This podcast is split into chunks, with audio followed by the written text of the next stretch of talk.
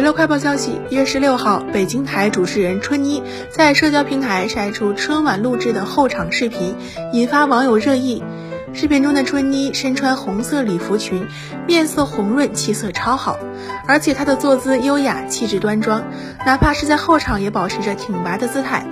不过，春妮却直言自己已经被后场逼疯，还与一同后场的男主持嬉笑打闹，私下性格非常的活泼。两人还对春妮发箍上的“春”字展开了讨论，春妮更是直接说出寓意叫做“福随春至”，讨一个好意头。有网友调侃说她这是工作中找乐子，还有网友称赞春妮太可爱了。